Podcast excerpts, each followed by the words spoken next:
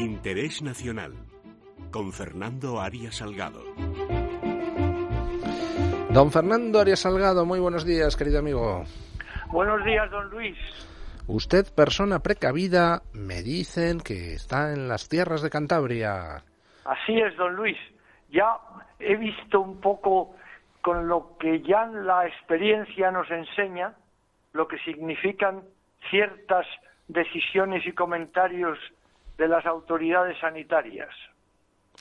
Bueno, pues hace usted muy bien. Cantabria, por el momento, es de las eh, comunidades autónomas que mejor está gestionando la segunda ola. Mm, los datos, pues hombre, también de evolución son preocupantes y vamos a ver cómo va de cara al futuro el asunto. Pero hasta el momento, eh, pues es posiblemente la que mejor está llevando los temas. Eh, hablamos mucho de las consecuencias sanitarias y económicas de la pandemia del coronavirus, pero también es posible que la pandemia se esté llevando por delante mm, muchas otras cosas. ¿Qué va a pasar con la Unión Europea, don Fernando, a raíz de toda esta crisis? Porque me da la sensación de que ha quedado eh, tocada, mm, no sé si de muerte. Pues Mire, don Luis, yo creo que eh, usted emplea además ahora con certeza un vocabulario que yo creo que habría que trasladar a la esfera internacional, ¿verdad? En este programa que se titula Interés Nacional y que ya hemos reflexionado un poco sobre la mutación que está sufriendo esta concepción, pues habría que trasladar también a la esfera internacional, diplomática, los calificativos que estamos utilizando también en la esfera, en la esfera, eh, yo diría, sanitaria. La pandemia, la pandemia sanitaria, la pandemia en que sufrimos, se ha trasladado a la escena internacional y yo creo que lo que estamos es en un estado de alarma diplomática e internacional permanente. Claro, esto hay que apoyarlo en algunos datos que se publican en todos los periódicos, en las radios y en las televisiones, pero hay que buscar, yo creo, un enfoque que sea armonizador de lo que está pasando y que tiene unos puntos de referencia que ustedes han tocado en el programa hoy muy importantes, ¿verdad? Por de pronto, los Estados Unidos, ¿no?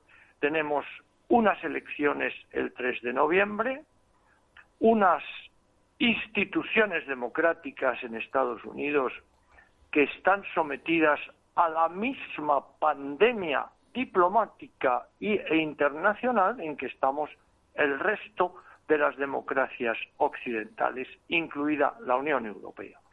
Y es la concepción de las relaciones internacionales después de la crisis que estamos sufriendo en términos históricos, ¿verdad? Que es, en el fondo, muy clara y la hemos analizado aquí muchas veces, Luis, es el surgimiento de China como potencia mundial, equivalente a la, yo diría, la hegemonía que política, económica, etcétera, ha tenido Estados Unidos después de la Segunda Guerra Mundial.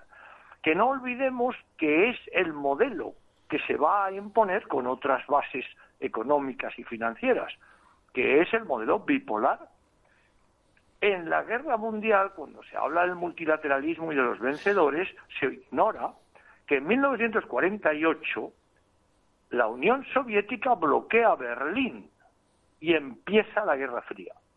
Claro, esto es un hecho fundamental, transforma la esencia de la victoria de las democracias sobre los fascismos, porque el fascismo de izquierdas el Partido Comunista de la Unión Soviética pasa a desafiar el orden mundial que había salido de la victoria de 1945, de la que tanto se habla ahora, de las Naciones Unidas, etcétera. Yo he vivido en las Naciones Unidas y era el planteamiento siempre de Guerra Fría, siempre, don Luis.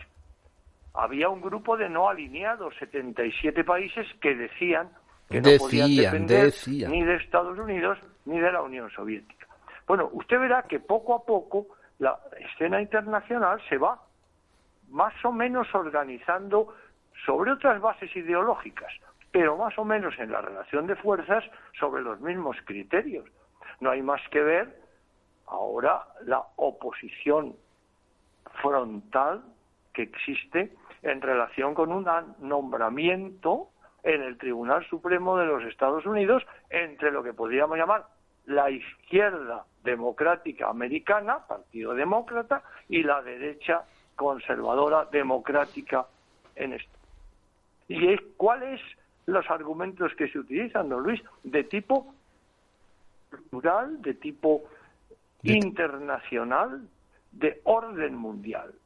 Mire usted, en, en, Múnich probablemente se celebrará con las fórmulas telemáticas necesarias o con la conferencia de seguridad anual, ¿verdad? Donde ya el presidente, que es un diplomático alemán muy inteligente, pues ya ha descrito cuál es el problema que tenemos en Europa, y usted señalaba la Unión Europea, pues es precisamente la relación con Estados Unidos y la relación con China.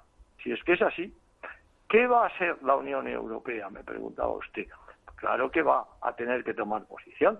Por ejemplo, tenemos el caso de Venezuela. En este momento, la Unión Europea quiere ser distinta a la relación con Estados Unidos, que naturalmente considera que Venezuela está dentro de su esfera de influencia, como Ucrania estaba dentro de la esfera de influencia de, la Rusia soviética y de la Rusia actual. Vamos a zonas de influencia. ¿Qué va a pasar en Asia, China e India? Ya están enfrentados por problemas menores. Pero fíjese usted lo que significa la, el enfrentamiento entre la democracia india y el comunismo chino. O sea que ya tenemos el panorama, ¿verdad? Entonces, en este momento, ¿qué puede hacer España? Pues España, yo creo que lo que tendría que hacer internacionalmente es, reconociendo este estado de alarma, tomar posiciones inteligentes dentro de la Unión Europea, para eso somos Estado miembro, pero consultando también a otros miembros de la Unión Europea. ¿Estamos todos de acuerdo en lo que apuntaban ustedes en el programa de la influencia que está teniendo Venezuela en la conformación de los equilibrios de poder en España? Bueno, eso es un tema importantísimo, está sobre la mesa, está siendo discutido en todos los medios de comunicación, pues ¿por qué no tomamos posición española sobre eso. ¿Por qué los partidos de la oposición no toman posición sobre estos temas para que la opinión pública española sepa cómo se deben abordar las posibles soluciones o las opciones existentes? Si no, la confusión, don Luis, es lo más peligroso en la política internacional. Y, en la nacional, don Fernando. Y en, España, verdaderamente. Eh, la confusión es, lo, es el aliado mejor que tienen eh, los gobernantes ineptos para que nadie les termine pidiendo cuentas de su ineptitud. Y bueno, pues efectivamente les gusta a todo el mundo embarrar el campo cuando no hacen las cosas bien. Don Fernando, cuídese por aquellas. Pues, muchas gracias, don Luis. Tómese. La generación saliente podemos contribuir a buscar un equilibrio que nos permita vivir en paz entre todos. Oiga, ¿me puede usted hacer un favor aprovechando que está ahí en Cantabria? Por supuesto. Me encanta la quesada. Es eh, uno de los postres más maravillosos que existen. ¿Se puede usted tomar una a mi salud? Lo haré, lo haré con mucho gusto, don Luis. bueno, magnífico, magnífico postre cántabro que por cierto nos encuentra un casi... Un abrazo, don Luis, muchas gracias. Venga, un abrazo. Bueno, un abrazo a todos ustedes, queridos oyentes. Gracias por aguantarme un fin de semana más. Incluso aquellos que piensan que soy muy pesado, también gracias por aguantarme un fin de semana más. Gracias por estar con nosotros. Y ahora, pues les dejo en manos de quien mejor les va a hacer pasar la mañana del domingo, que es por supuesto Doña Elia Rodríguez, la única e inimitable Elia Rodríguez. Cuídense protéjanse, el gobierno no nos está protegiendo, los poderes públicos no nos están protegiendo y o ustedes toman medidas para protegerse ustedes mismos y a su núcleo familiar o la situación irá peor. Un abrazo y nada, quédense con nosotros en el radio y hasta la semana que viene.